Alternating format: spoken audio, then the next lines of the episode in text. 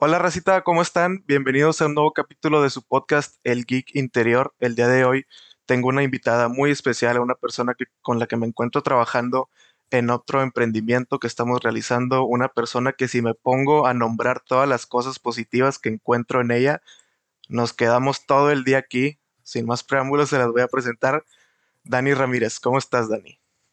Hola, Ay, estoy muy contenta y muy feliz. Eduardo, muchas gracias por invitarme antes que nada.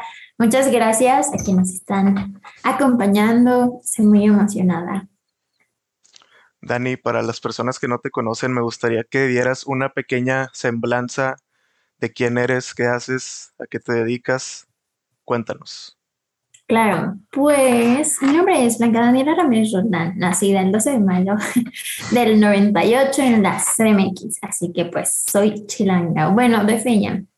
Y soy bailarina, me, me gradué como licenciada en danza contemporánea, pero he sido emprendedora desde chiquita. Empecé vendiendo dulces en mi primaria que fue un fracaso absoluto, pero desde ahí yo dije como, mm, como que el emprender y crear cosas es lo mío.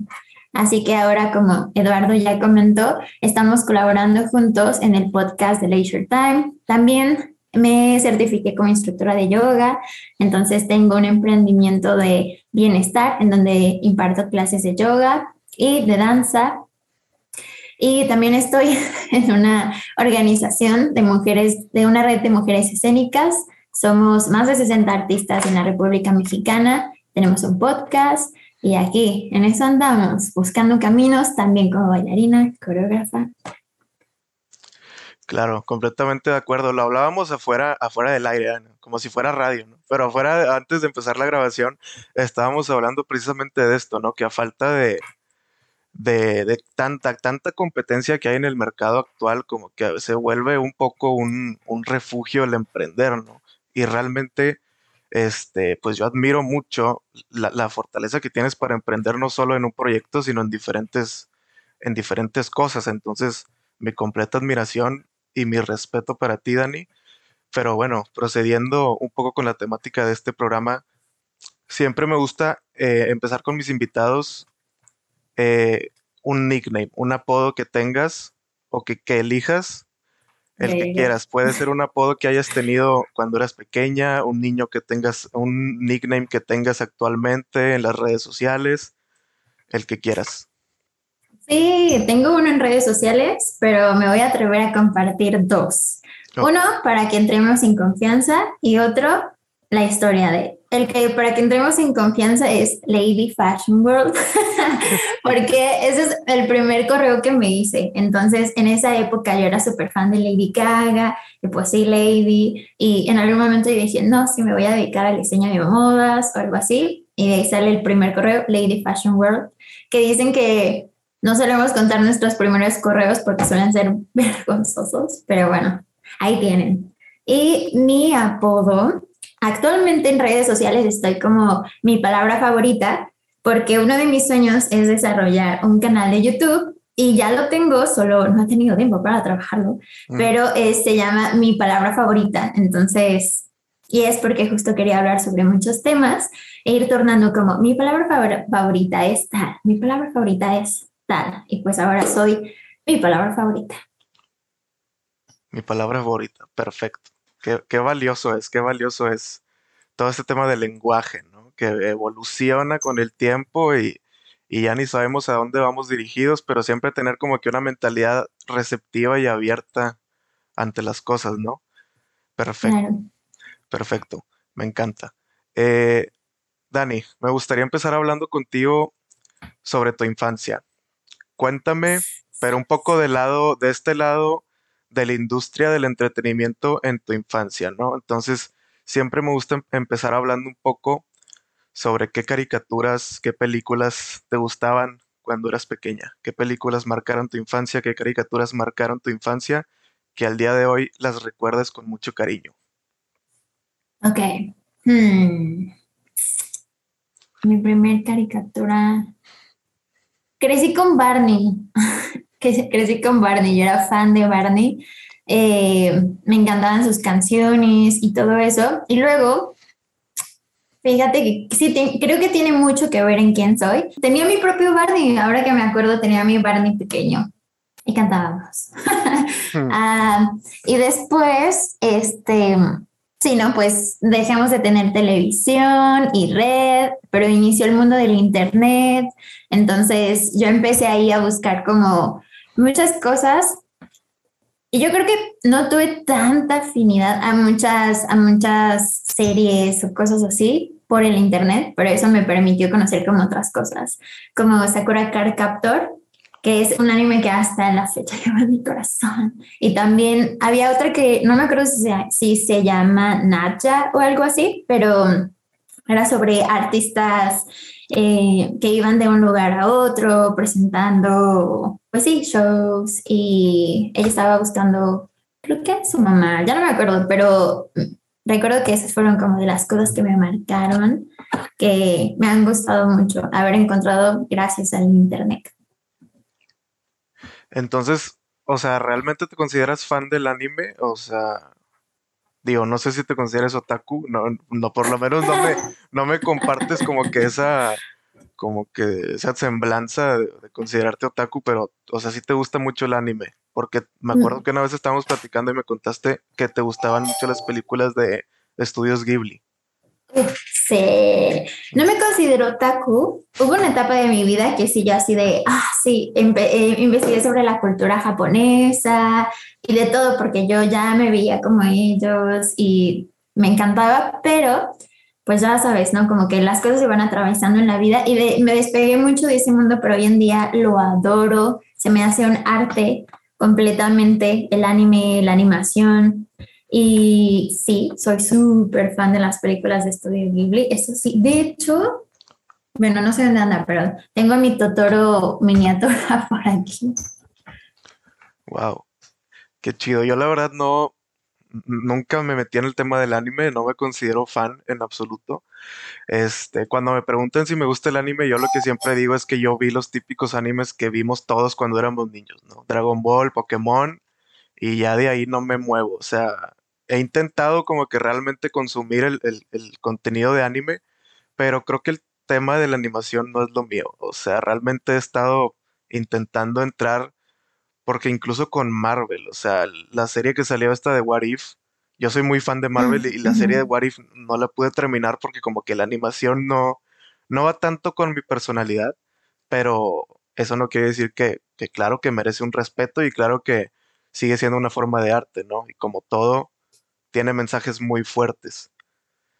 Este, ¿y qué más? O sea, dentro de tu infancia, este, ¿jugaste algún videojuego que te gustara, que te llamara la atención? Supe que estabas buscando vender, vender un Wii.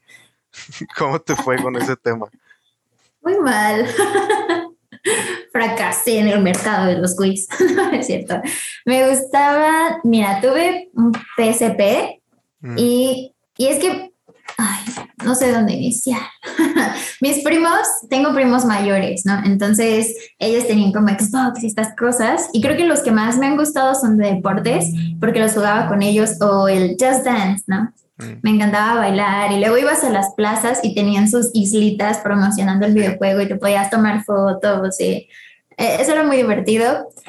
Pero mi pasión así por ciertas cosas de videojuego y donde descubrí que tengo un lado agresivo es porque eh, empecé a ir al cine con una amiga y había estos videojuegos de, de, pistolas, de matar zombies y todo eso. Pero era, o sea, ah, creo que es tan divertido, porque en vez de ser el control así, que no tiene nada de malo también, muy padre, era la pistola, ¿no? Entonces como que te, te sentías más acá en el videojuego y sacabas toda la emoción.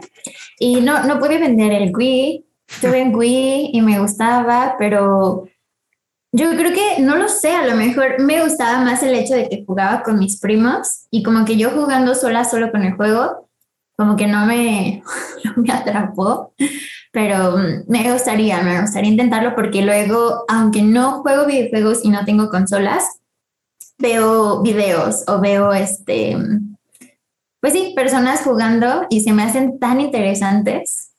Me gusta, es divertido.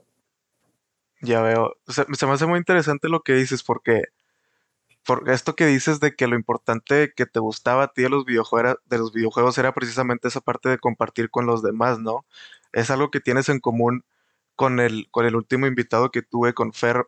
Justamente me contaba que él también tenía esa parte de que no le gustaba tanto disfrutar de los videojuegos por sí mismo, sino más bien acompañado, ¿no? Y eso es, es algo es algo muy, muy chido porque el videojuego se convierte en una excusa para, para convivir a final de cuentas, ¿no? Y, y, y para como que romper el hielo, ¿no? Y, y como que estás interactuando con un- en un videojuego con una persona que quieres, con un amigo o con familia, y, y tienes como que esa magia, ¿no? O y, y realmente, realmente no necesitas ser un experto para estar divirtiéndote con esa persona. Entonces se, vuelve algo muy interesante. Este, ¿Qué juegos te gustaban en el Wii? Digo, sé que mencionas el tema de los juegos de deportes y de los zombies, pero eh, ¿qué juegos tenías, qué, te- qué juegos tenías en el Wii que te gustaran, aparte de esos?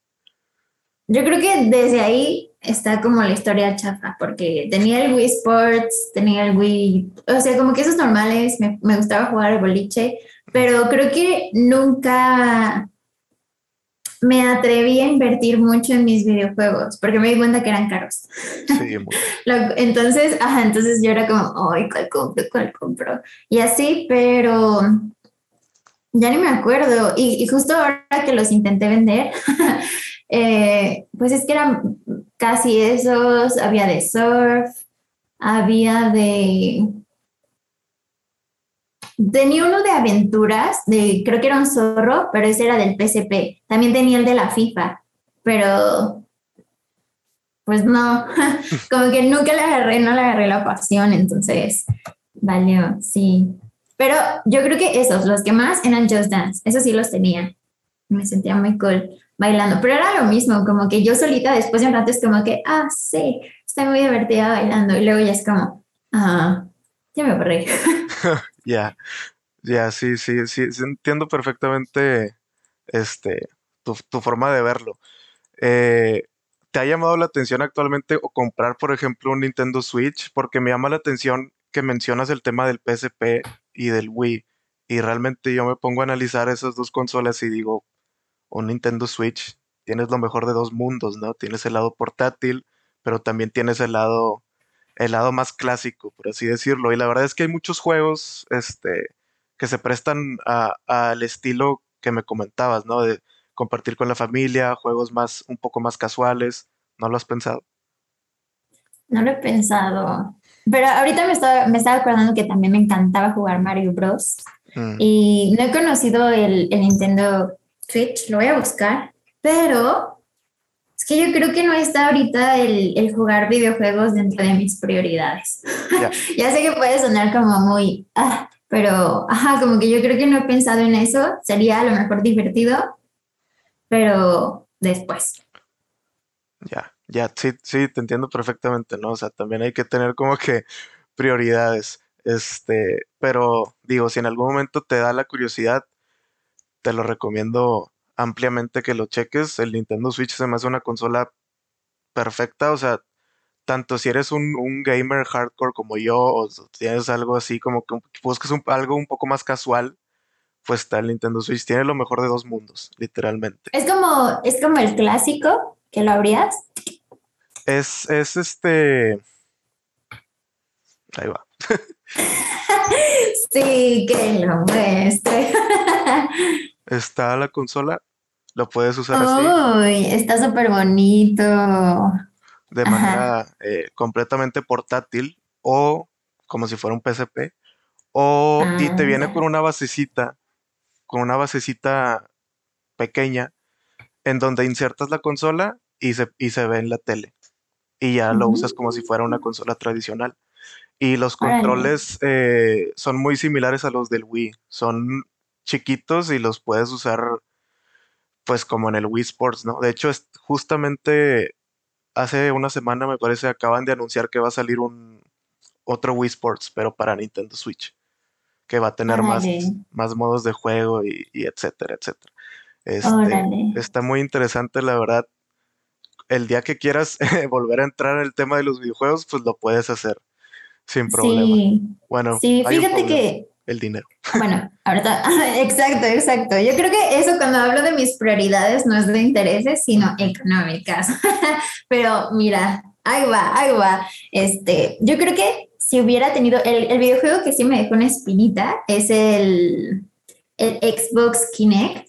Mm. Yo creo que del Nintendo no me gustaba tanto el hecho de que tuvieras aquí el control y luego te leía y luego no te leía, como que eso le quitaba la diversión, pero yo creo que el Kinect es súper padre, pues nada más estás ahí ya te lee, pero también es bonito como tener tu, tu control y todo eso. Lo voy a probar un día que haya. claro. Este, si no está la vieja confiable, ¿no? O sea, con un amigo te arrimas y ahí, y ahí juegas. Sí, invítame a jugar, sí.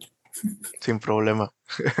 Pero bueno, este, quería también tocar un poco contigo el tema, el tema del cine, ¿no? O sea, porque me llama mucho la atención que como una, como una persona egresada de danza contemporánea y como una bailarina, y que también tienes cierto conocimiento sobre las artes escénicas, como que este tema de, de transformar una obra teatral a una película, ¿no? Pienso en, por ejemplo, ¿ya viste Tic Tic Boom?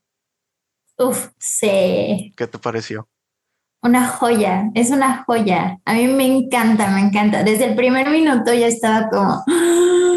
Y es que, ¿sabes? Me pasa algo muy chistoso porque cuando veo trabajos que para mí, o creaciones o proyectos que para mí están muy bien hechas, como que me hace sentir este, ¡ah! de como una emoción y me hace sentir inspirada por, por crear, ¿no? Porque, no lo sé, como que hay cosas tan hermosas, tan maravillosas y tan bien trabajadas eh, que me hace creer en el potencial del ser humano y por alguna razón me hace creer en, en que tengo ese potencial, que en algún momento puedo trabajarlo y así, ¿no?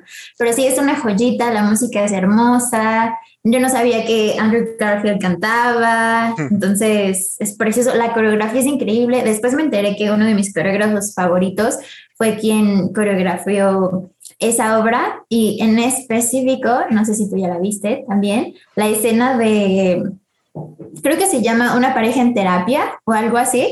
Sí es precioso porque son cosas, ¿verdad? Sí, son cosas tan pequeñitas como solo cabecitas y no sé qué, pero que es como ah, el toque perfecto de que parece sencillo, pero en realidad tiene que haber una maestría, ¿no? Porque a veces lo más difícil son las cosas sencillas que puedes disfrutar. Claro, completamente de acuerdo. Eh, yo la verdad no soy muy fanático de los musicales. ¿Tú, ¿Tú qué onda? ¿Sí te gustan mucho los musicales? Sí, sí, depende porque, ajá, y hago eso porque justo hay películas que hasta yo misma amando musicales y la danza, no sé qué, es como, ay, ya van a contar otra vez.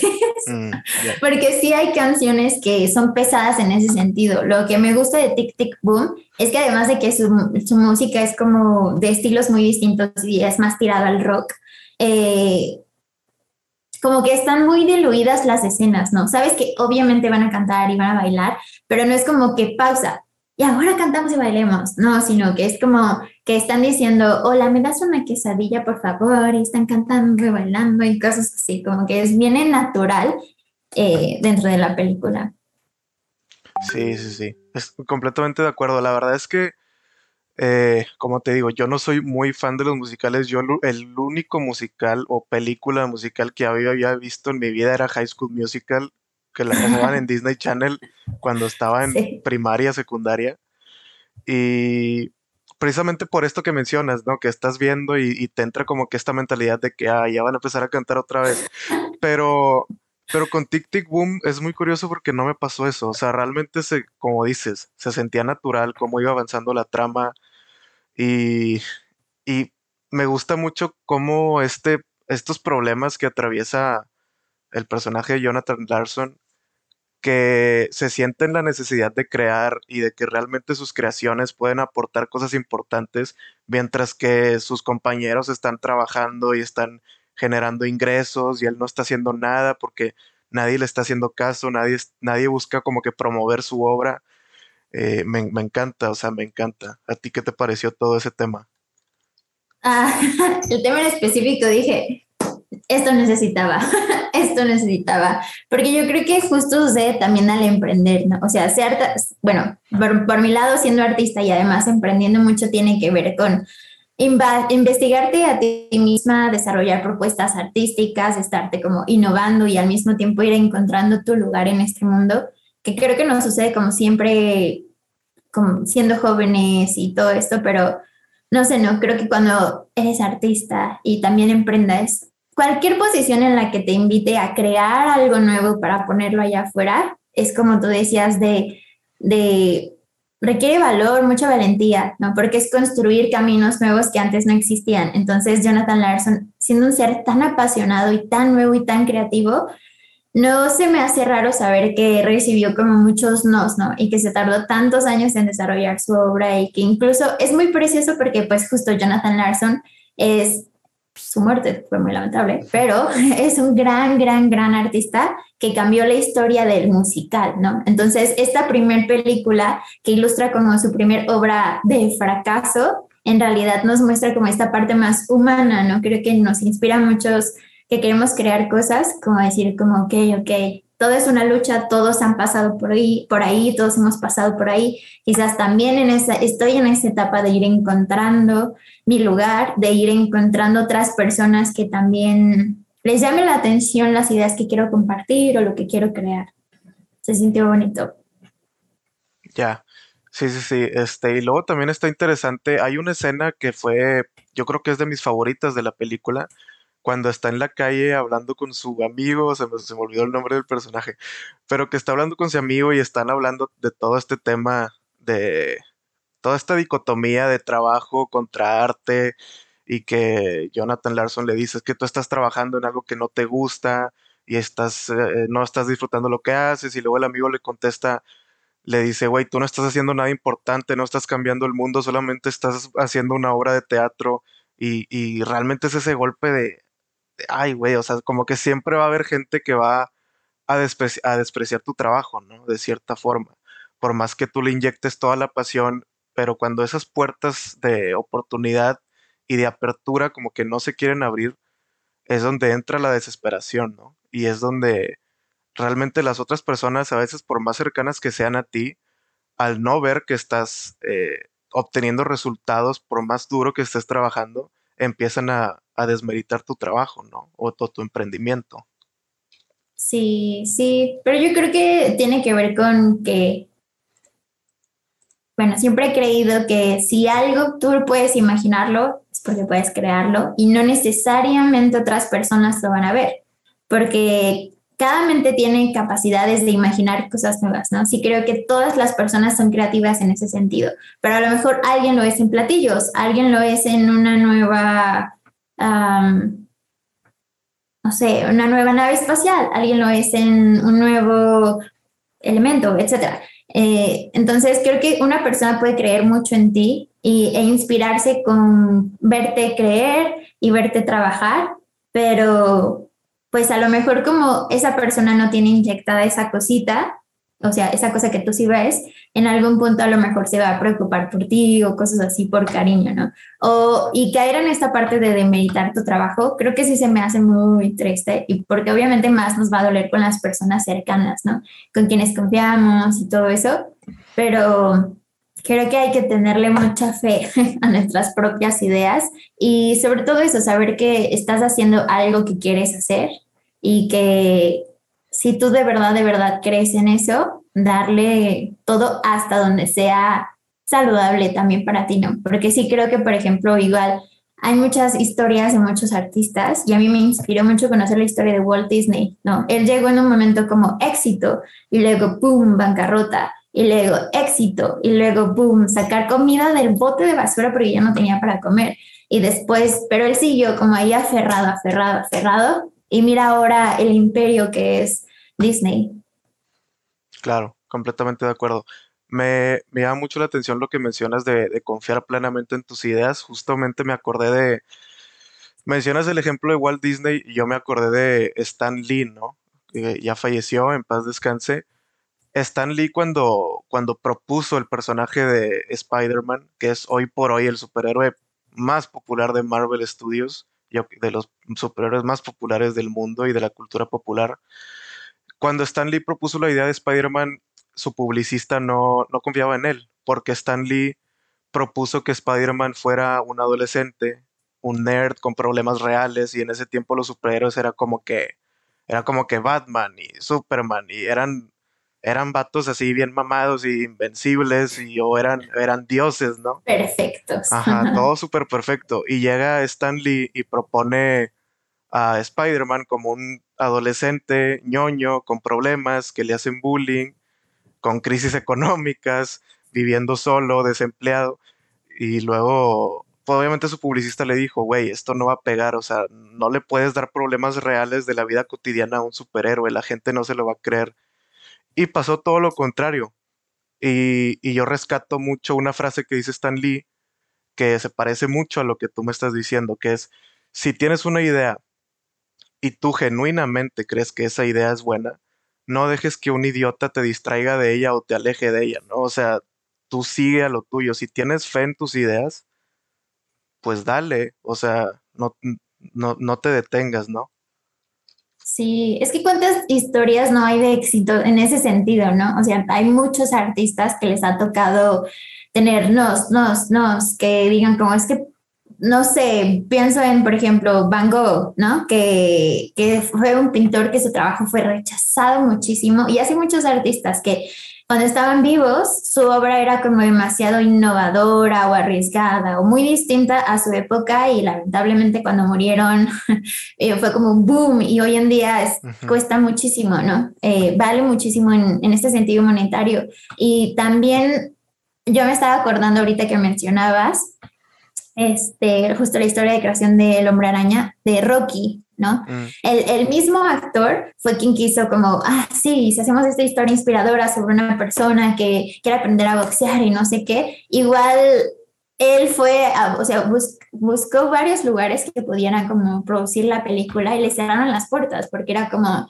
es que ¿a quién le va a interesar una historia de un hombre así, no? ¿A quién? ¿A quién? Y nada, nada, no, no, no, no, no. Total que creo que hasta tuvo que vender a su perro para tener dinero para producirlo y ya después volvió a comprar a su perro o algo así. Y hoy, bueno, no, o sea, el súper éxito que es. Creo que eso, creo que está padre que tengamos ideas nuevas y distintas. Es arriesgado, pero también yo sí creo que es lo que viene a aportar este mundo, ¿no? Y, no, no porque haga menos como si tú quieres seguir el camino de que ya existe y lo que ya hay, porque si eso te hace feliz, pues está increíble, ¿no? Pero si tú tienes estas nuevas ideas y quieres aportar nuevas cosas, hay que saber que va a ser difícil, obviamente, porque uno no existe, ¿no? Como seres humanos le tenemos como aversión a, a lo nuevo, a lo desconocido, pero por otro lado, puedes aportar nuevas cosas, ¿no? O, la historia de Steve Jobs. Sí, claro. Con querer inventar las computadoras de, de, esa forma y que cada persona tuviera una computadora en su hogar. Antes era una locura. Pero ahí le dio y le dio. Sí, claro. Hay muchas historias de éxito, de ideas de las cuales se no se creía que fueran a tener éxito, ¿no? Me viene a la mente otra eh, que viene precisamente con el, con el tema de los videojuegos. No recuerdo exactamente quién fue. Era un expresidente, expresidente de Nintendo que ya falleció. No me acuerdo su nombre, la verdad, se los debo. Pero cuenta la historia de cómo nació el Game Boy. Y el Game Boy nació porque esta persona vio en el metro de Japón a una persona jugando con su calculadora y dijo, wow. y dijo, wow, o sea, si yo pudiera trasladar los videojuegos a hacer algo portátil que la gente pueda utilizar en, en, el metro, en el camión o donde fuera, donde sea fuera de su casa, sería una idea revolucionaria, ¿no? Obviamente muchas personas lo, le dijeron que no, lo tacharon de loco y a final de cuentas salió, salió el Game Boy, ¿no? Y fue una revolución completamente. Hoy en día los videojuegos portátiles son de lo más común, hasta en el celular puedes jugar videojuegos. Entonces sí, también hay una frase que me gusta mucho que es que el cementerio está lleno de buenas ideas, que nunca pudieron salir a la luz. Se me puso la piel chinita. qué triste y qué real, definitivamente. Sí, completamente. Entonces, creo que realmente sí es importante confiar en el trabajo. obviamente lo que mencionas de las prioridades también, a final de cuentas, el, el dinero, eh, si tus ideas no te van a dar dinero a corto plazo o no van a ser redituables a corto plazo, pues obviamente también tienes que tener cierto financiamiento, ¿no? Tienes que tener cierto apoyo, porque al final el dinero es un bien necesario, por más que nos cueste aceptarlo, es necesario. Y sí, y sí ¿no? Sí, sí, pero justo creo que que es importante también, porque creo que a veces está bien que surge esta necesidad y esta desesperación de ya necesito dinero, necesito estabilidad o lo que sea, pero si aún existen, tiene este, este espacio para justo desarrollar otras cosas, incluso ser muy estratégicos o estratégicas con qué empleos vas a buscar, ¿no? Porque... No sé, yo tengo amigas que incluso siendo artistas apenas están buscando, bueno, han decidido buscar otros empleos que les den a lo mejor de medio tiempo esa seguridad, pero ellas definitivamente no quieren alejarse de las artes, ¿no? Entonces, porque quieren seguir por ese camino. Conozco otras personas que es como, a mí me da igual, a mí me da igual si está o no cerca de las artes, quiero que me dé dinero y que no me haga pensar mucho porque así mi energía e, incluso mi creatividad la guardo para mi trabajo, ¿no? Aquello que no me vaya a estresar mucho o algo así, que bueno, todo el trabajo estresa, a lo mejor, quién sabe, pero tomo, tomo esas decisiones también para ir equilibrando, ¿no? Y además creo que es, es bueno porque ah, si estás esperando que ya, ya, ya tu proyecto te sostenga económicamente, creo que eso puede también restarle paciencia y pensar, irnos un poco como resultados inmediatos en vez de construir, ¿no? Por ejemplo, con mi emprendimiento, ¿no? Estudio Lazuli, yo tengo muy claro que yo solita me tengo que frenar a veces de decir como que calma, no estás teniendo los resultados grandes que quieres ahorita, calma, porque yo sé que estoy aquí no para, un, no para una carrera de 10 metros, ¿no? Sino estoy para un maratón, porque quiero que sea un proyecto de vida. Entonces, eh, como las empresas, los proyectos, lo que sea, toma, toma su tiempo porque sobre todo es cuando quieres construirlos como bien, bien, bien. Sí, claro, completamente de acuerdo. Este, ¿a qué te dedicas exactamente a hacer, digo, pasando de tema en Estudio Lazuli? Porque he escuchado hablar mucho, sé que das clases de yoga, este, pero cuéntame más de este tema, cómo nace, qué haces exactamente. Claro que sí. Nace de... Siempre, siempre tuve esta, este, este querer investigar un poco más sobre yoga y dar clases porque justo de esta parte de, de que empecé a acercarme al internet y no sé qué, pues descubrí la magia de YouTube, ¿no? Entonces en YouTube encuentras de todo y encontré en algún momento, no sé por qué, una clase de yoga y la probé y yo sentí el apapacho más hermoso del mundo, o sea, literal, ya, ya, ya me estaba metiendo al mundo de la danza en esos momentos, pero el yoga fue otra forma de encontrarme conmigo misma y con mi cuerpo, porque ahí no sé, el chiste, al menos de esa clase que tomé, no era trabajar tu cuerpo para desarrollar habilidades y capacidades, sino era encontrar como sea que te encuentres el día de hoy y abrazarte así y a cuidarte así. Creo que es más un trabajo de aceptación y de ahí va el desarrollo más que buscar el desarrollo, ¿no? Eh, y bueno, con la pandemia, pues me gradué, eh, muchas cosas dentro de la danza se frenaron, entonces eh, una amiga me compartió información sobre una certificación de yoga y dije, pues venga, ¿no? O sea, sí, yo soy fiel creyente sobre que la vida te va acomodando y te va apoyando y te va trayendo cosas, ¿no? Entonces, si apareció esta oportunidad en este momento, la iba a tomar y dije, ok, yoga, ven a mí.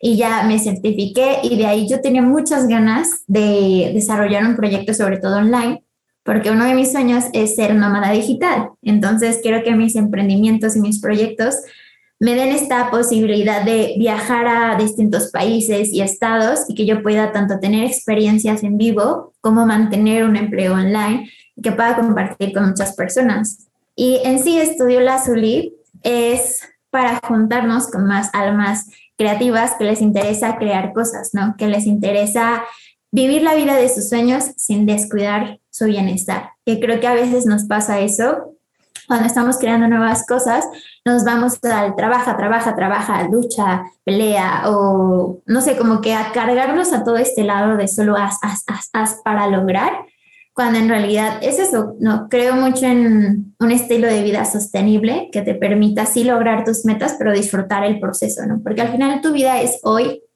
Nadie te asegura que lo que sacrificas hoy realmente te va a hacer llegar a 10 años porque a lo mejor te asegura que vas a estar vivo mañana, ¿no? Y puede sonar muy crudo, pero como que para mí es eso, sí quiero, tengo metas y quiero llegar ahí, pero quiero disfrutar mi hoy, ¿no? Quiero disfrutar mi mañana y a lo mejor sí hay cosas que me voy a disciplinar para llegar allá, pero no voy a disciplinarme al grado que no voy a disfrutar mi día a día. Entonces, Estudio Lazuli es justo este estudio de construir la vida de tus sueños, pero apoyándote, apoyándote y cuidándote. Y sí, tenemos prácticas de yoga que trabajan tu creatividad, que es esta idea de fortalecer tu cuerpo y al mismo tiempo calmar tu mente, conectar con tu respiración, conectar contigo y divertirte en el proceso también, ¿no?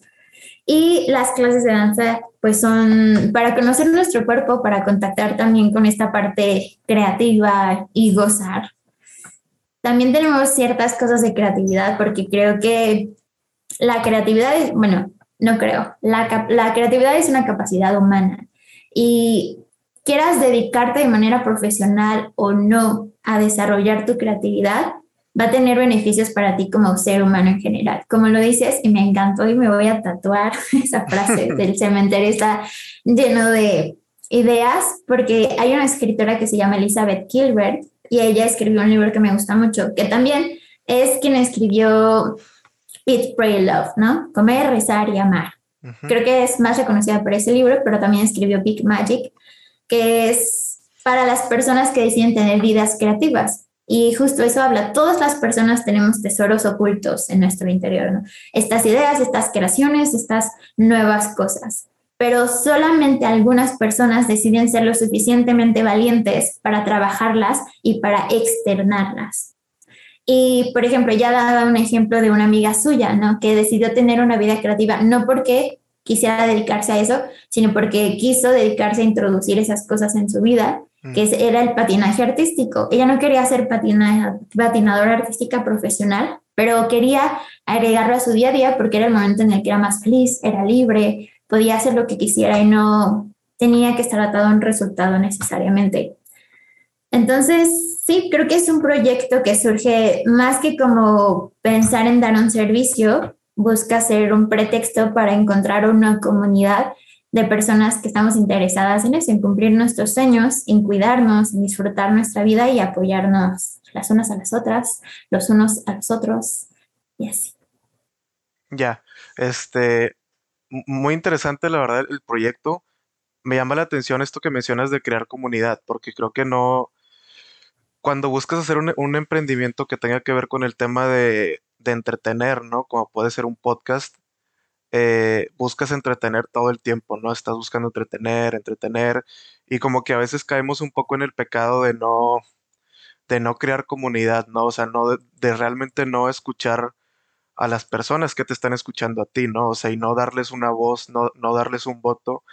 Y, y creo que también tiene mucho que ver con el trabajo en equipo, lo que mencionas, ¿no? O sea, como que sacar adelante diferentes proyectos y ir creciendo todos juntos y ir creciendo comunidades y que estas comunidades también vayan migrando junto con nosotros. Este, y está, está muy padre, está muy interesante. También el tema que mencionas de disfrutar de los procesos, ¿no?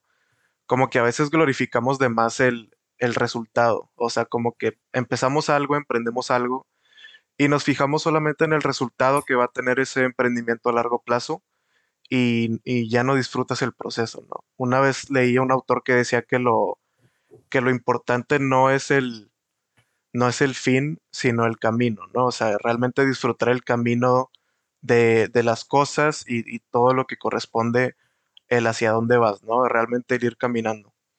Este, entonces, muy interesante. Me gustaría tocar un poco el tema de la danza, como una persona que, que es completamente ignorante en ese ámbito, ¿qué me puedes compartir? Algo que rescates tú de la danza, ¿no? O sea, ¿cómo te hace sentir? ¿Por qué lo consideras importante para ti? ¿Cómo has vivido la pandemia? Me imagino que, que afectó mucho a este tema. Cuéntame. Sí, la danza me cambió la vida. Y es que yo no crecí como, como, desde que era pequeña, la danza no fue mi sueño, ¿no? Entonces, porque creo que pasa así mucho que es como, ah, sí, ya sé ser bailarina y dedicarme a esto, como que a mí no me pasó, como que si tú me preguntas cuando yo tenía incluso 15 años, como que aquí jamás se me habría, se me, habría pasado por la cabeza que yo iba a querer ser bailarina o incluso artista eh, profesional. Pero uh, fue gracias a, a, mi preparatoria que empecé a, a, conocer como este mundo de las artes y me abrió los ojos por completo a un nuevo mundo, a una nueva forma de apreciar. Y fue muy chistoso porque la, la vida, yo sí creo que las artes te escogen, ¿no? Entonces es como tú escoges tu arte, pero al mismo tiempo tu arte te escoge. Entonces, yo sí creo que la danza me escogió porque entré en un bachillerato artístico y yo iba con la idea de teatro. Yo me voy a dedicar al teatro porque está bien cool tener la posibilidad de vivir distintas vidas y ser distintas cosas y que eso sea tu trabajo, ¿no? Eh, pero por cosas de la vida entré a un proyecto de danza y lo que me maravilló fue descubrir, va a sonar demasiado exagerado y a lo mejor muy poético, pero sí, descubrí una, una nueva forma de existir. ¿Por qué? Porque es que nuestra sociedad hoy en día no tendemos a la conciencia de nuestro cuerpo. Mm. Y trabajar tu cuerpo dentro de la danza es conocerte a otro nivel, es necesariamente tienes que ser súper honesta contigo y cosas así para tu trabajo, pero también porque es algo muy hermoso, ¿no? En la danza no se puede mentir. Cuando bailas no puedes mentir. Es algo que da mucho miedo y al mismo tiempo puede ser muy hermoso, porque cuando tú te subes a un escenario, no siendo solamente un escenario real, sino te expones, expones tu cuerpo en movimiento, estás hablando, estás siendo completamente transparente. Entonces, tanto tú puedes entender muchas cosas de ti como de las personas que te rodean y, y otras personas también pueden abrirse a, a conocer a otra persona, ¿no? Yo he tenido clases que se llaman contact improvisation. Entonces son improvisaciones de contacto en el que hay este acercamiento de dos cuerpos sin ese tabú sexual, sino es el hecho de que todas las partes de tu cuerpo pueden contactar con, la, con las partes del el cuerpo de otra persona y es otro nivel de confianza y otra forma de relacionarse, ¿no? Como hablar del peso, de la anatomía, etcétera. Como que es eso, es una nueva forma de, de existir, de poder comunicarte. Hay personas que he, he podido conocerlas de formas muy profundas y, y distintas gracias al arte y gracias a la danza, que a lo mejor no me sé ni su película favorita, ni su color favorito, ni dónde vive, ni nada, pero sí conozco como esta parte más humana eh, interior, ¿no? Y creo que en beneficios para todas las personas es eso, creo que al final nuestro cuerpo es nuestro primer hogar. Y creo que muchas veces solo volteamos a ver nuestro cuerpo si hay algo que queremos trabajar, si hay algo que nos incomoda o incluso si tenemos como una dolencia. Hay un maestro que me encanta porque obviamente para nosotros tampoco ha sido fácil aprender sobre nuestro cuerpo, no insisto, porque en nuestra cultura no estamos acostumbrados a hacerlo. Pero él nos decía, sean conscientes de su cuerpo, porque hay muchas personas que solamente lo son cuando están lastimados o algo les duele, ¿no? Y creo que así nos pasa incluso con la mente, ¿no? La salud mental, por ejemplo, como que no tendemos a darnos cuenta si estamos bien o estamos mal hasta que hay un problema por ahí. Y lo mismo es con el cuerpo, ¿no? Te puedes tener tú una conciencia, un estilo de vida que cuida tu cuerpo y que te va a ayudar a hacer lo que tú quieras hacer, a, mantenerte como saludable, etc. Y eso que también se relaciona como con el yoga, ¿no? Pero aparte en la danza, me parece que es un espacio súper seguro para que tú puedas explorarte y además expresarte. Y creo que para muchas personas que no encuentran como cómo expresar sus sentimientos o sus ideas, a través de las palabras pueden encontrar un espacio muy bonito en la danza de comunicarse consigo mismos y con otras personas a través del cuerpo. Y además hay otro tema que me gusta mucho que son las neurociencias y tiene que ver justo con el estudio del cerebro. Eh, a nivel cerebral, la danza tiene muchísimos buenos efectos, ¿no? Tanto el teatro como la danza trabajan zonas de tu cuerpo que te ayudan a la comunicación, a la empatía, etcétera. Entonces creo que hay miles de beneficios y hay muchísimos estilos de danza, hay muchísimos estilos de danza creo que es encontrar el que nos guste e incluso si tu estilo de danza es, me encantan las fiestas, pararme y bailar payaso de rodeo, ahí estuvo, ¿no? O sea, es que eso es danza, es, es movimiento, es sentirte. Wow, está, está muy interesante. Yo, como una persona que no, que no conoce mucho del tema de la danza, mucho menos de la danza contemporánea, la verdad es que me llama mucho la atención todo lo que mencionas de, de realmente expresarte con tu cuerpo, ¿no? Yo no sé mucho de danza, pero por ejemplo, yo soy muy fanático de la lucha libre, ¿no? Y una vez escuchaba un, una, una entrevista que le hacían a un luchador retirado de la WWE, de los más grandes de la historia, Triple H, y contaba que precisamente eh, la lucha libre es contar una historia con tu cuerpo, ¿no? ¿Y qué opinas? O sea, me imagino que eso es algo que tiene en común con la danza, ¿no? A final de cuentas, los dos, los dos recaen en el cuerpo, son dos personas interactuando con sus cuerpos, dos personas que buscan transmitir emociones con sus cuerpos, ¿no? O sea, transmitir, a lo mejor en la lucha libre es un poco más agresivo, pero me imagino que en la danza transmites más emociones como tristeza, felicidad, este, nostalgia, soledad. ¿Qué opinas? Sí, a mí me encanta que hayas ah, hablado sobre la lucha libre porque gracias a los videojuegos y otras cosas descubrí esta parte agresiva de mí, ¿no? Pero creo que a veces tenemos, le tenemos miedo a decir como, ¿cómo que eres una persona agresiva? Pero en realidad eh, es otra emoción más de un, del ser humano ¿no? Es ahora sí que como que la agresión no es mala, sino una cosa es la agresión y otra cosa es la violencia mm, y simplemente es una energía, ¿no? Entonces creo que también las artes me han enseñado a manejar mis energías de formas distintas y ahorita que mencionas la lucha libre, yo adoro las películas de acción porque se me hacen tan hermosas las coreografías, tan... Eh, y es que sí, como tú dices, al final es una coreografía porque tanto juega la cámara como juegan los golpes, como juegan los props o bueno, los utensilios o con lo que sea que estén golpeando y todo eso, pero es precioso porque es el hecho de construir una escena, construir eh, la historia, como comentan. Y fíjate que creo que justo a veces tenemos como que la danza tiende a lo bello, pero dentro de la belleza también hay como esto horroroso, esta, esta tristeza, este enojo. Y hay proyectos que últimamente han estado jugando también con las artes marciales dentro de su danza y cosas así. Se me hace súper padre y creo que es, es cierto, ¿sabes? Creo que cuando observamos danza, a veces lo que nos puede alejar como audiencia es que decimos como es que no le entiendo, pero es que creo que tendemos a querer entender el mundo con la mente, justo porque no tenemos este contacto con nuestro cuerpo.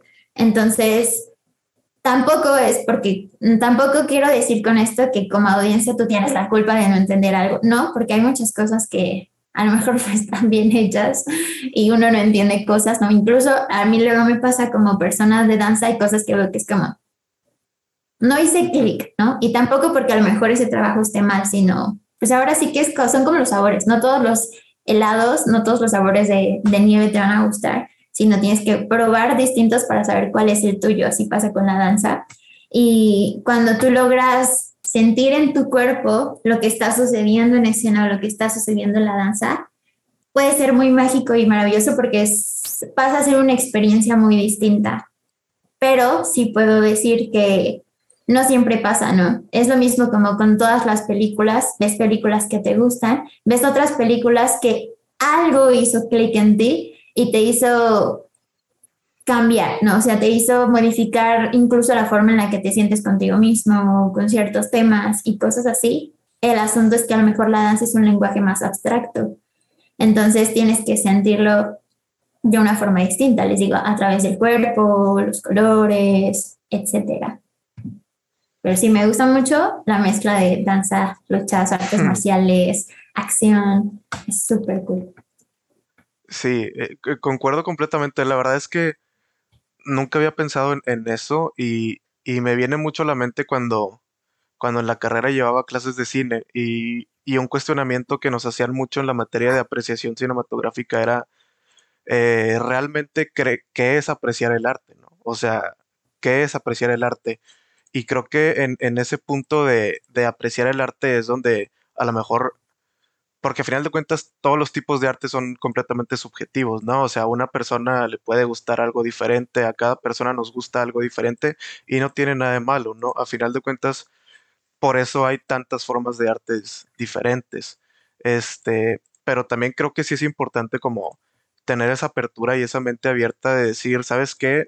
La neta no estoy entendiendo pero me voy a esforzar por intentar entenderlo.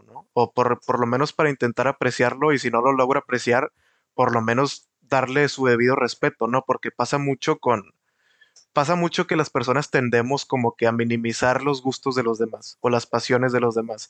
Y es una actitud que a mí la verdad me caga, o sea, la odio con toda mi alma. O sea, a mí me molesta mucho cuando una persona nota que eres fan de algo y, como esa persona es fan de otra cosa, como que le nace esta necesidad de automáticamente menospreciar lo que a ti te gusta, ¿no? Me pasa mucho con la lucha libre, que lo comentaba en el podcast pasado, ¿no? Las personas que te dicen de que, güey, pero sí sabes que es falso, ¿no? Y es de que, pues sí, güey, pero es que tú también ves series y tú también ves películas y también son actuadas, ¿va? O no, no tiene como que tu argumento no, no tiene ninguna validez, o sea, a final de cuentas es entretenimiento y a final de cuentas, pues es arte en toda su expresión. ¿A ti te ha pasado algo así con, la danza? O sea, que te hayas topado con personas que la, que la demeriten o que le resten valor. Hmm. Creo que no. Ah, o al menos en mi cara no. no me ha tocado que lo digan en mi cara, que no les guste o, o que lo hagan menos o algo así pero sí quiero hablar sobre este otro lado. Por ejemplo, creo que cuando empecé a estudiar danza me toqué con estas personas que, les encanta lo profundo, mm. que si te hablan de películas es como solo el cine de arte, si te hablan de lectura es como solo las grandes obras maestras, si te hablan de música es como, no, no, no, solo la música, ¿no? Entonces, yo siendo una niña que a lo mejor no tenía este acercamiento con lo súper profundo y cosas así, pues amaba lo pop, bueno, amo lo pop, amo ciertas cosas, ¿no? Que a lo mejor cuando empecé a entrar en este mundo de lo más artístico, había mucha gente que era como fuchi a lo pop, fuchi a lo comercial y cosas así. Y si te gusta eso, es como, ¿qué te pasa? No eres un gran artista o estás hueco, cosas así, ¿no? Eh, y entonces ahí sí creo que es de meritar los gustos de una persona. Entonces yo empecé a desarrollar como este miedo de, ay no, pues que cómo me puede gustar esta película. Pero a lo mejor también yo por insegura y pequeña, ¿no? Entonces está bien, es un proceso también. Pero ya después me tocó aprender como, no, si te gusta, eso te gusta y punto, ¿no? No hay, no hay una mejor música que otra, porque todo es cultura. Y una cosa es que a ti te guste y otra cosa es que no te guste, ¿no? Y caer también este, es que esto es mejor que esto, es como punto, ¿te gusta o no te gusta? ¿A ti te puede gustar esto? ¿No te puede gustar esto? ¿No? Calificar que algo es mejor que otra cosa tiene que ver con a lo mejor los propósitos de creación que tenía esa persona en un inicio y así. Entonces creo que la danza como tal, no me ha, no me ha tocado que la demeriten como creación, pero a lo mejor sí como carrera, ¿no? Así, sí me tocó que hubiera familiares que dijeron como, ay, pues... Vas a morir de hambre. Sí, sí, sí, sí. o ¿por qué te vas a dedicar a la danza? Si tienes potencial en otras cosas, como que ¿por qué eso, no? ¿Por qué solo moverte y, y ya? Cuando, eso, creo que también son pensamientos como el de la lucha libre, que vienen de la ignorancia, ¿no? Y no lo digo como algo malo o ofendiendo a esas personas o que hayan dado esos comentarios, sino más bien no se han dado a lo mejor la oportunidad de aprender un poco más sobre lucha libre, ¿no? Aprender un poco más sobre lo que hay dentro de la creación de danza para saber que hay muchas cosas más que saber que solamente moverte, ¿no? O incluso el hecho de que, aunque sea falso, tú puedas disfrutar la lucha libre y lo que sea, porque es lo que te gusta, ¿no? Y ahora sí que, ¿cómo dicen? Hay una frase, con gusto se rompen géneros. Géneros, ¿no? Pero creo que es así como con la vida en general. Si algo te gusta, creo que incluso a veces nos podemos llegar a juzgar el, ay, es que ¿por qué me gusta esta película? Ay, es que ¿por qué me gusta esta canción si es, no sé, reggaetón? O, ay, ¿por qué me gusta este libro si está como que muy sencillo y aquí es como, si te gusta, te gusta, ¿no? Conectó con algo contigo y, y ya, sé libre. Sí, claro.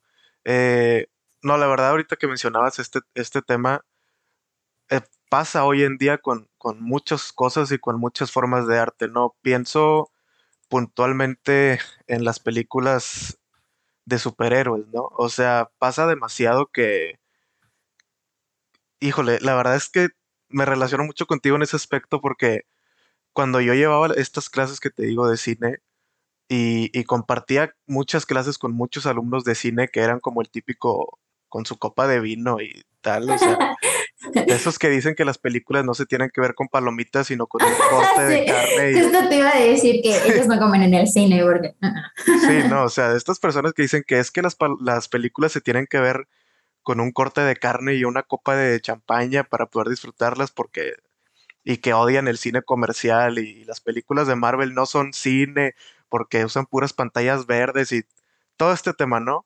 Que ya han salido muchos directores, pienso puntualmente en, en Scorsese y en Roland Emmerich, el más reciente, que dijo que para él las películas de Marvel, de DC y Star Wars no eran como que algo original y por lo tanto para él no tenían una validez artística. Y para mí fue como que, güey, te metes a la filmografía de Roland Emmerich y todas sus películas tratan de que el mundo se está acabando, o sea, pero bueno, este... La verdad estoy muy de acuerdo, o sea, como que a mí me pasaba eso, o sea, como que entraba en esta, en esta, en esta etapa de cuestionarme de que, güey, estoy llevando clases de apreciación cinematográfica, estoy viendo películas eh, de cine de autor, cine experimental, de cine de arte puro, pero luego también estoy viendo Marvel y estoy viendo Avengers y estoy viendo Godzilla y estoy viendo Star Wars y digo, ¿por qué me tengo que cerrar a una sola cosa, no? O sea, realmente tú puedes disfrutar lo mejor de dos mundos.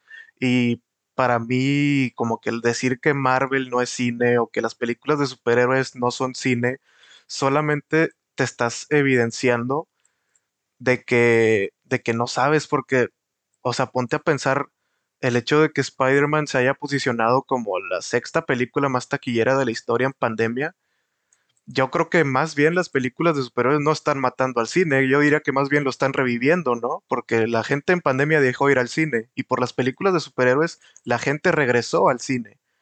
Entonces también es como que son formas de verlo, ¿no? Claro, claro. Yo creo que como tú dices, tiene que ver con la mentalidad que cargan a lo mejor esas personas, ¿no? Que tampoco es porque necesariamente tienen que cambiarla, pues ya muy ellos, ¿no? Yo creo que el asunto, o a lo mejor lo que molesta es que si tú no estás de acuerdo con eso, pues guárdatelo, ¿no? O bueno, no sé, tienes derecho a opinar lo que tú quieras. Creo que más bien nosotros tenemos responsabilidad sobre nosotros y saber que, ok, su comentario puede tener mucho sentido para esa persona, pero yo me voy a hacer fiel en el sentido de voy a ver lo que yo quiera ver, ¿no? y, y, justo eso puedo disfrutar lo que yo puedo creo que eso es lo que también me gusta, pues, de las conversaciones que llegamos a tener en Leisure, ¿no? Como dices, es poder hablar de lo banal y que también es súper satisfactorio a el cuestionarte la existencia del ser humano y todo eso.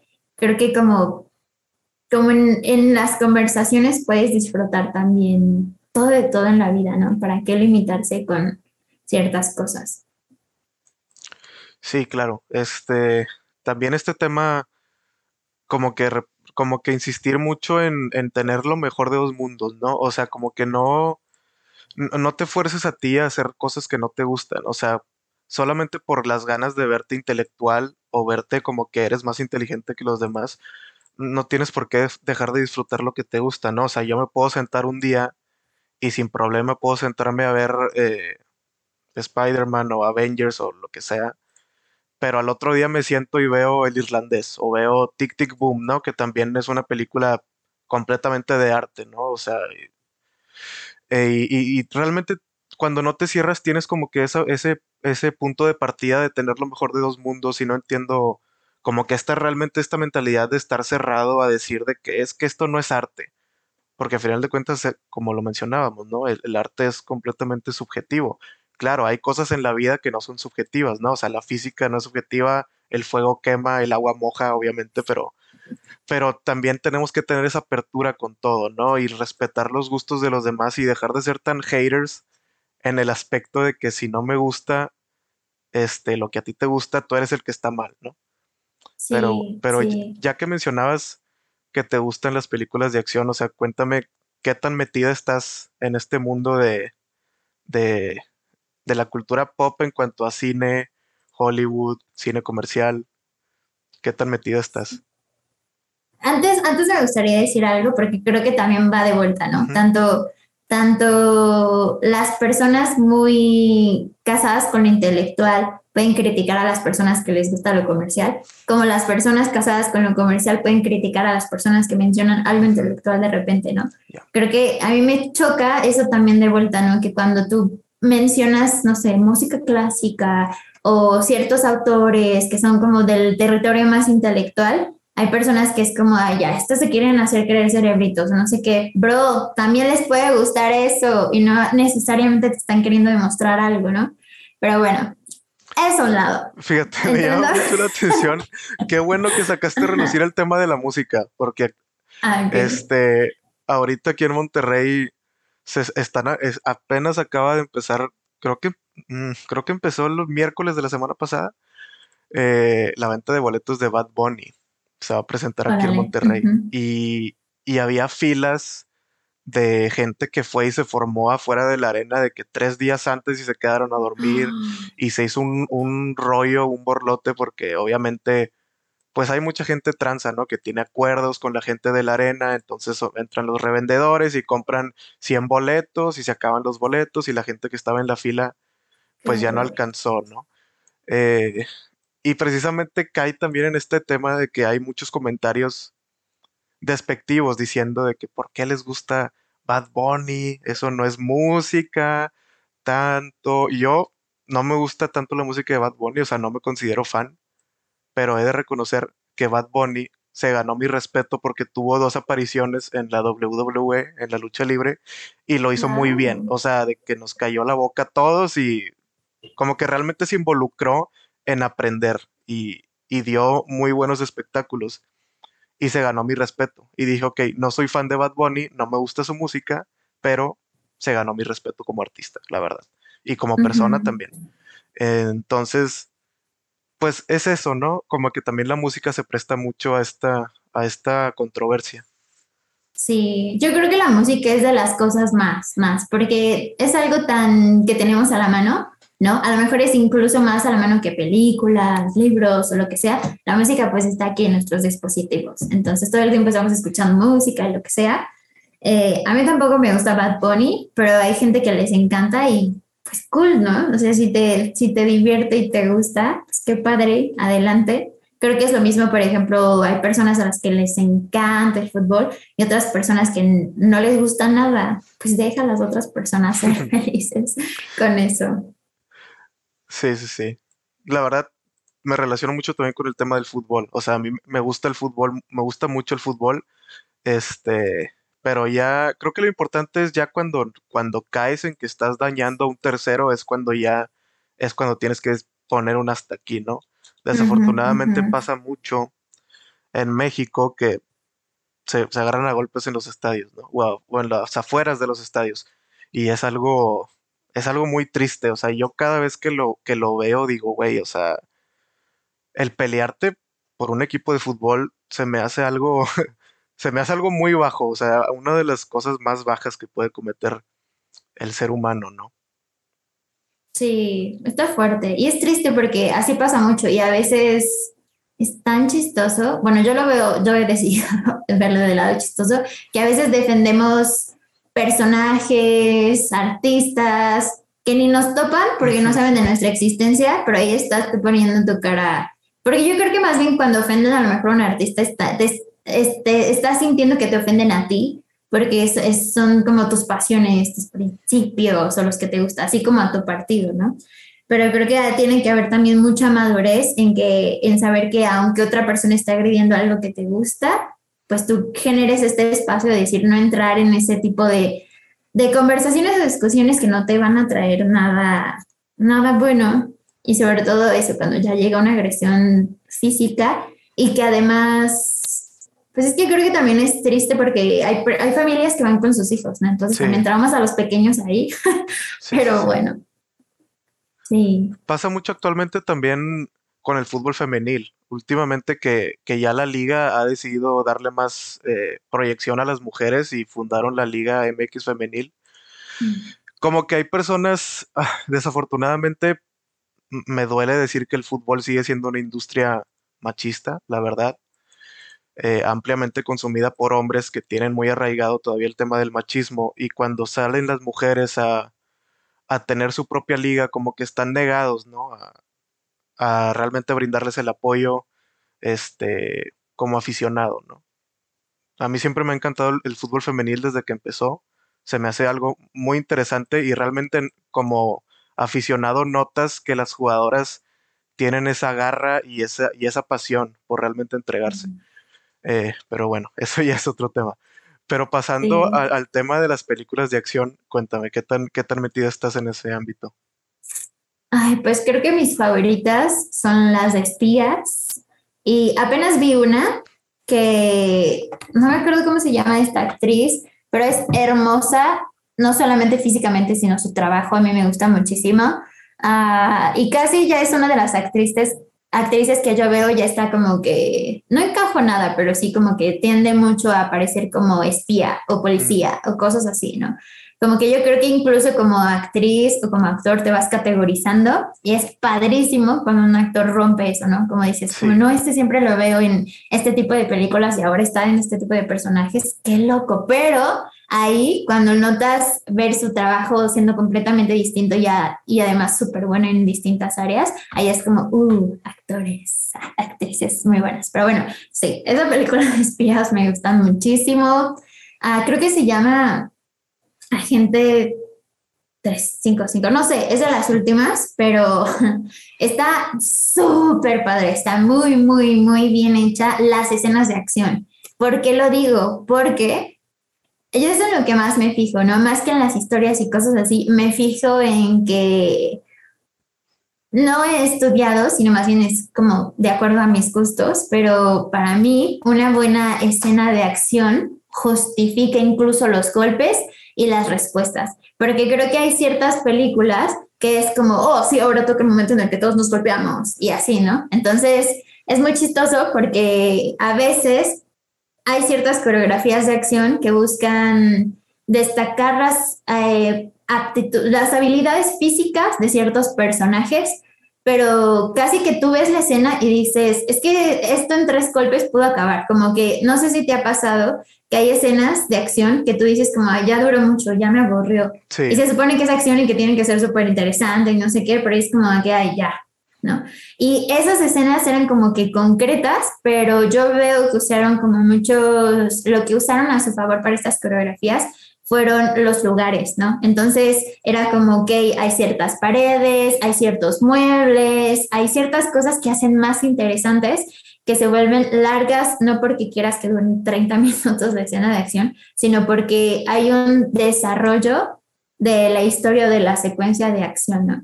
Entonces, quizás no iba por ahí la pregunta, pero eso es como que lo que me gusta apreciar. Y también me gustan mucho las películas de Resident Evil, que yo creo que tú me dijiste que no te gustaban, ¿no? ¿O era el videojuego? No me acuerdo. Las películas no, no me gustan. Pero ah, ahí está. Los videojuegos, más o menos. Ya, los videojuegos no los he visto mucho, pero las películas me gustan, al menos las pocas que he visto.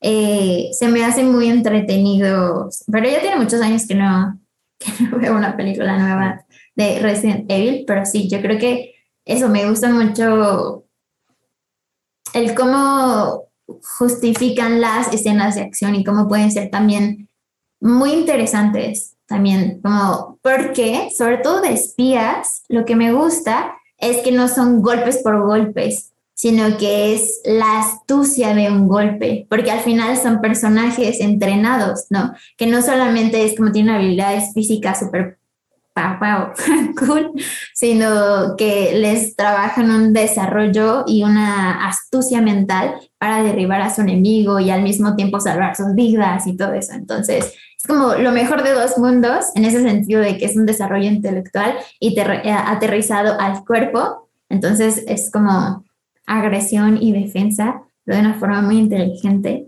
y muy hábil.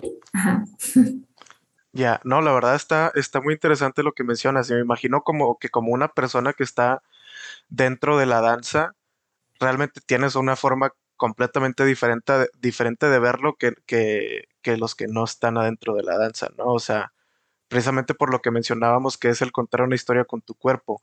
Está, está muy interesante porque a mí me pasaba, por ejemplo, cuando, cuando llevaba las clases de cine, ¿no? O sea, antes de llevar las clases de cine, ves la película de una forma y ya después de que llevas las clases de cine, como que realmente aprendes a, apreciar. Es como si estuvieras aprendiendo un idioma nuevo, o sea, no hay como que una forma como tal de explicarlo, pero, pero una vez que ya te informaste en dicha industria, ya ves la película y a lo mejor si antes no la entendías, ya teniendo el conocimiento de, de la posición de cámara, de los tipos de plano, los tipos de cortes, todo eso, ya la ves y dices, ya entiendes el, mejor el, lenguaje, ¿no? El lenguaje cinematográfico que quiso proponer el director.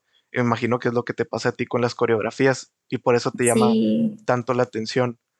El Hasta puedes disfrutarlo mucho más, ¿no? Y perdón, yo creo que también, por ejemplo, me gusta ver fútbol, no tanto por el fútbol en sí, sino también porque es lo mismo, ves, mm. observas la inteligencia y la astucia de un cuerpo, como tú dices, por ejemplo, estás futbolistas, ¿no? Puedes apreciar la garra y yo creo que conectas con ese lugar de... ¡ah! como con esta, esa pasión, ese querer, ese estar ahí porque te sientes, o sea, ellas están tan, tan, tan en lo suyo que te sumerges con ellas, ¿no? En ese sentido, para mí sí se me hace como una experiencia que podría ser escénica, no porque estén buscando demostrar, aunque bueno, se dice que a veces también hay ciertos futbolistas que les encanta hacer show, ¿no? Y está padre, porque pues así, pero eso, yo creo que te sumerges tanto en lo que ellas están viviendo y todo eso, que ahí es lo que, eso es lo que te prende, ¿no? Sentirte parte de ese juego, aunque tú solo le estés gritando una pantalla o estés en el estadio, creo que eso te emociona mucho y, ahorita que mencionabas esto, yo siempre creo que uno que una vez que tú te das la oportunidad de aprender más sobre cualquier cosa, puedes apreciarla muchísimo más, ¿no? Porque si antes solo veías un pasillo plano, a medida que tú vas aprendiendo, como dices, nuevas cosas de ese lenguaje o de ese universo, ya sabes que no es un pasillo plano, ¿no? Es un pasillo que tiene cuadros, o es un pasillo que tiene musiquita de elevador, o es un pasillo que tiene musiquita de elevador que cada vez que das pasos con tu pierna derecha se enciende un foco, o es un pasillo, no sé, ¿no? Que ahora sientes que el suelo está en desnivel, entonces vas a como adquiriendo o, encontrando ciertos detalles que hace que disfrutes muchísimo más las cosas, lo que sea, incluso con la comida, ¿no? Creo que cuando empiezas a saber sobre texturas, olores, esencias, hasta, hasta puedes saborear las cosas de una forma distinta o notar cuando no tienen esas cositas extras. Claro, ¿no? La importancia de, de siempre estar aprendiendo cosas nuevas, ¿no? O sea, no solamente te permite como que tener nuevas habilidades, sino que realmente te permite apreciar mejor las cosas. O sea, y realmente volviendo a este tema de lo que es apreciar el arte, ¿no? O sea, creo que si realmente hubiera una definición de la palabra apreciar, sería eso. O sea, es realmente el darle su valor a las cosas y realmente entender por completo el mensaje que el creador quiere transmitir con su obra, ¿no? Y, realmente nunca vas a poder apreciar 100% bien algo, ya sea comida, cine, danza, coreografías, fútbol, hasta que no te hayas disciplinado en dicha disciplina, ¿no? Por ejemplo, o sea, no es lo mismo ver un partido de fútbol como un aficionado que nunca en su vida jugó fútbol, a ver un partido de fútbol, verlo como alguien que estuvo en un equipo, que entrenó, ¿sabes? O sea, realmente... Claro, que sabes lo que cuesta, ¿no? Sí, claro, sabes lo que cuesta y realmente tienes como que ese nivel de que la verdad te puedes relacionar con el protagonista, ¿no? Sea el medio que sea. Me llama mucho la atención lo que mencionabas de las coreografías, ¿no? De, de, las películas de acción, estas escenas de pelea, porque justo mencionaste el tema del ambiente, ¿no? Y de los lugares. Y me acordé de Shang-Chi. ¿Ya la viste o no la has visto? No, no la he visto. Es el nuevo, el nuevo superhéroe, ¿no? Sí, este es chino, asiático. Nada quiero ver. Sí, sí, sí. Eh, ya está en Disney Plus, de hecho, la puedes ver. Y cae mucho en este tema de las coreografías. O sea, yo tenía tiempo sin ver una película de Marvel que tuviera coreografías de combate tan buenas. O sea, realmente la, la forma en la que, en la que luchan, en la que interactúan con el ambiente. Hay una, hay una escena que, que es una, precisamente una coreografía de combate y están como en unos tipo andamios muy así extraños en un edificio y, wow, o sea, te quedas atónito por ver cómo trabajaron toda la coreografía, ¿no? Sí, y yo siento que incluso porque, mira, aquí entra un poquito esta parte de la lucha libre o ese comentario, porque hay muchas escenas que sí, ya están, tienen pantalla verde, no están ahí, pero eso no les quita la emoción, ¿no? O sea, el hecho no es eh, que sea o no sea real, ¿no? Que a lo mejor, por ejemplo, cuando te enteras que Tom Cruise estuvo no sé cuántos meses antes practicando esa escena del avión, y que sí la hizo en vivo, a lo mejor sí hay como otro ¡oh! increíble, ¿no? Pero creo que sí, justo te das el chance de decir como que esta escena de acción, me parece que hay una en la que creo que casi se cae o se agarra de una ambulancia o no sé qué. Ese barrido lo entrenaron, ¿no? Pero también es un arte el que tuvo que hacer el video que iba a ir en la pantalla verde, ¿no? O sea, quién sabe cómo le hizo esa persona y todo el trabajo que tuvo que hacer para poner ese montaje después, ¿no? O la persona de escenografía que tuvo que a, hacer que el tubo este del que se jalara soportar el peso del actor o yo qué sé, hay tantas cosas como incluso el vestuarista, ¿no? Que la ropa que tenía realmente pudiera deslizarse para que el actor pudiera tener esa caída o ese efecto. Creo que hay tantas cosas, a lo mejor yo me voy a la parte del movimiento, pero todo construye la escena, ¿no? Entonces se vuelve delicioso cuando tú vas diciendo como, oh, y esta cosa, oh, y esta cosa, porque es como entender que el mundo así es, ¿no? todas las piecitas, piececitas que encajan de la manera más perfecta para que algo pueda suceder. Y creo que eso amo del cine. Yo fíjate que dentro de la danza, más que me gusta mucho la danza que hay en teatros, en foros y todo eso, pero para mí y a lo mejor lo que yo deseo dedicarme o enfocarme son las videodanzas y la danza en cine y todo eso porque justo aprecio muchísimo eh, cómo el cine decide contar las historias y crear estos universos tan maravillosos. Pero voy a ver esa película, ya la voy a anotar para verla al rato. Sí, Shang-Chi, la verdad es que está. Y, quitando también el tema de la coreografía, o sea, también se, me hace una muy buena película, o sea. Este, pero me llama la atención esto que mencionas de que no. Muchas personas no se dan cuenta de la cantidad de trabajo y la cantidad de personas que hay detrás de una producción. Yo, por ejemplo, un dato curioso sobre mí es que siempre que voy al cine, no me importa la película que sea, voy a ver los créditos. Yo siempre me quedo en los créditos, siempre. Tenga escena post créditos o no la película, yo siempre siento esta necesidad de ver los créditos porque mi forma de pensar es esta. Si yo hubiera trabajado en esa película, haciendo el, cualquier, cualquier rol, por más mínimo que sea, me gustaría que la gente se quedara y viera mi nombre en la pantalla, ¿no? Por más ah, mínimo que haya sido el rol que tuviera. Entonces, me gusta, o sea, y lo hago por compromiso también, porque creo que realmente a final de cuentas es trabajo que también merece ser reconocido, ¿no? A lo mejor lees el nombre de la persona y, ya se te olvidó eh, en 10 minutos, pero el simple hecho de haberlo leído como que ya, ya lo asimilaste y ya le entrega cierto valor, ¿no?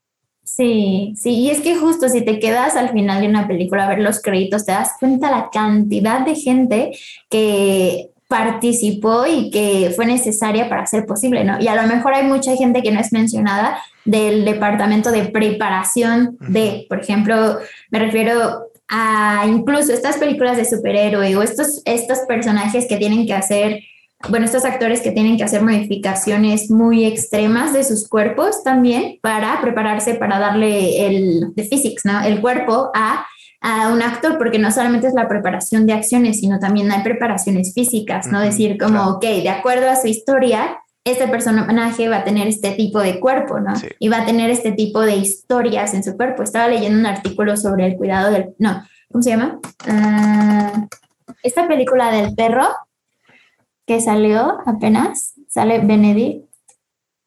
¿La de uh, Clifford? ¿O cuál? Ajá. ¿Clifford sí, sí, del perro rojo? No, no, no, no. ¿Cuál del perro? Es que dijiste perro. A ver, espérame. Sí, es que se llama así. Es una película que apenas salió. Está. Me parece que ya recibió la directora un premio. Mm. Lo, este. Por mejor. El poder del perro. Mm. No lo había escuchado. Ya. No, Vela es un western. Uh, está bien loca, está cool, está muy bien hecha. Y yo, ¿por qué dije esto? bueno, estábamos hablando sobre, ah, sí, sobre toda la preparación que también tienen que tener antes, ¿no? Uh, por ejemplo, si no hubieran ido con determinado entrenador, no tendrían el cuerpo necesario para contar la historia. Si no hubieran tenido acceso a nutrición, no habrían tenido la forma de hacer esta transformación de su cuerpo de la forma más saludable para su cuerpo y para su mente, ¿no?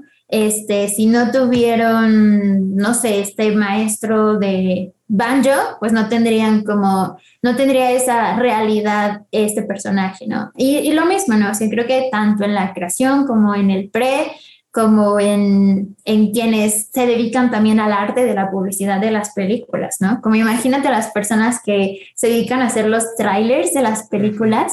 Entonces, uh, uh, yo siento que ese sería un trabajo súper eh, ansioso, pero también muy emocionante, ¿no? Decir como, ¿cómo rayos le hago para encajar esta película de dos horas en algo de 30 segundos o algo así? Pero también puede ser muy emocionante ese trabajo de edición también. Y ahorita que mencionaba sobre el conocer el esfuerzo, creo que también pasa en nuestro medio, ¿no? A mí me pasó que cuando yo veía bailarinas de ballet, yo decía, ¡ay, qué hermosas! Y no sé qué. Y no entendí lo malditas mentes poderosas que son, porque lo hacen con tanta ligereza y con tanta gracia, pero toma una clase de ballet e intenta hacer esas cosas y vas a decir, ¡Hijos! ¡Wow! Sí. Te pongo un pedestal a esas personas porque ¡oh! la fuerza que tienen que tener en su cuerpo, y a lo mejor esa era mi idea, ¿no? Y otras personas sí se dan cuenta como la fuerza que tienen que tener para tener sus patitas aquí y verse tan hermosas y girar y brincar y lo que sea, y también los chavos, obviamente. Eh, pero creo que justo cuando empiezas a entrarte a esos mundos y tú mismo te pones a experimentar en carne propia esas cosas, puedes decir como, no, wow, mis respetos a, a todo esto, porque ahora sí entiendo de dónde viene tu esfuerzo, ¿no? De dónde viene tu apreciación. Muy aparte de si me gusta o no me gusta, ahora lo entiendo y como decías, te respeto porque entiendo el trabajo que, que le has metido a esto. Claro, completamente de acuerdo. Me, me, me acuerdo ahorita que mencionabas del, del, realmente meterse en el papel, me vino a la mente qué mejor ejemplo que Joaquín Phoenix, ¿no? El Joker. O sea, sí. ves la, la, forma física que tenía en la película de Joker, delgado, demacrado, con cara de loco, y luego lo ves en los Oscars recibir su premio y ves una persona completamente diferente. O sea, ni siquiera parece que es la misma persona a lo que vimos en la película, ¿no? O sea, realmente la la importancia de, de, meterse en el papel, vaya. Tanto que hasta sí. le valió un Oscar por mejor actor. Este, pienso también en El Náufrago, Tom Hanks, ¿no? Con la, la película del Náufrago, cuando también, o sea, súper delgado y todo, ¿no? La importancia de tener como que este cambio físico, porque muchos piensan en la actuación y ven solamente lo que hay en la pantalla, ¿no? Y no apreciamos realmente todo el trabajo que hay detrás, incluso sí. en los dobles también, ¿no? En los stunt uh -huh, doubles que uh -huh. también tienen su parte. Me acuerdo que una vez vi una publicación en Instagram de la cuenta de Marvel Studios que era una foto de, de los Avengers, pero no de los actores, sino de los dobles de los actores. ¡Wow! Y decían, ¡Qué hermoso! Y poner una frase que decía, ellos también son superhéroes, ¿no? Y porque a final de cuentas también tienen una responsabilidad increíble. Sí, claro. Ay, y es que aparte yo siento que son de las personas que más uno tendría que notar, porque obviamente quien le pone el rostro y cuenta la historia la mayor parte del tiempo es súper valioso, pero al final eso, es que es lo mismo, ¿no? Sin esas pizcas, tú no te la creerías igual o no lo disfrutarías igual. Entonces creo que son como muy importantes. Así es como, por ejemplo, estas bandas o de o estos grupos de rock o de, de, la música de lo que tú quieras. Por ejemplo, Dualipa, ¿no? Yo soy súper fan de Dualipa, me encanta su música porque se me hace las capas que tiene su música. A mí, a mí se me hacen súper disfrutables, ¿no? Muy aparte de su tono de voz y toda como la figura que es, ¿no? Porque pues obviamente pasan a, a identificar, más bien a representar una marca también, ¿no? Pero Dualipa, cuando tú dices, oh, sí, yo sigo a Dualipa, su música no es solamente Dualipa, la persona, la figura que ya construyeron, sino sabes que el baterista, la persona que le ayuda a escribir las, las canciones, ¿no? El arreglista o lo que ¿no? En otros grupos, quien teclea, quien, quien simplemente hace el bueno, lo que sea, este, te das cuenta que es que definitivamente sin todo ese trabajo que hay detrás y todas esas personas que también se involucran en la creación de algo, no disfrutarías igual, ¿no? Claro, por eso hay que, hay que darle su reconocimiento. Este, pero bueno, Dani, ya por último, me gustaría que, que cerraras con un, con una reflexión, con un consejo, puede ser un consejo, una frase, una reflexión que quieras dejarle al público sobre los temas que hemos estado hablando. Ok. creo que siempre lo más valioso y, y, lo que creo que también es de las cosas que más trabajo cuestan es serse fiel a uno mismo y creo que todo inicia con darse la oportunidad de conocerse. Porque así como ahorita hablábamos de, ok, cuando conoces todo lo que hay en una película, todo lo que hay en esto, bla, bla, bla, puedes apreciarlo mejor, creo que también pasa con uno mismo, ¿no? A veces somos muy autocríticos o hay ciertas cosas que no nos gustan y es como, ok, da dos pasitos para atrás y entiende tu historia, entiende de dónde vienes, entiende eso que te gusta, eso que, que te disgusta, eso que te hace vibrar, eso que te emociona, etcétera, y ve apreciando estos pequeños detalles que te hacen ser tú y, y eso, ¿no? Te guste o no te guste, a lo mejor al principio solo apréciate, ¿no? Y, y poco a poco defiéndete, porque también nadie lo va a hacer por ti en este mundo, pero también hay algo súper valioso en ese sentido de ser tu, tu fan número uno y aunque haya momentos en los que a lo mejor eso no sea muy fácil, creo que es bonito trabajar en esta relación de, ok, te apoyo, ¿no? O sea, sí ser como nuestros mejores amigos, nuestros papás y nuestras mamás, una vez que los demás no están, el, el poder trabajarlo por ser a nosotros mismos, creo que es un trabajo que vale mucho, mucho la pena y que además nos va a ayudar también a, a gozar la vida, ¿no? Porque sí creo que es eso, como desarrollar y cumplir lo que quieres y al mismo tiempo disfrutar disfrutar la única vida que tenemos. Muy bien, muy bien. Excelente reflexión. Vamos a pasar con la, última parte ya de este episodio que, que me gusta llamarle promoción descarada, en donde tú anuncias tus redes o cualquier cosa que estés vendiendo donde la gente te pueda seguir. El, el espacio es tuyo. Pues mi promoción descarada es, síganme en Instagram como arroba mi palabra favorita. Suscríbanse de una vez también al YouTube, mi palabra favorita, que también estamos compartiendo clases y nuevo material de Estudio Lazuli y pronto voy a subir nuevo video uh, de mi palabra favorita, no solo de Estudio Lazuli.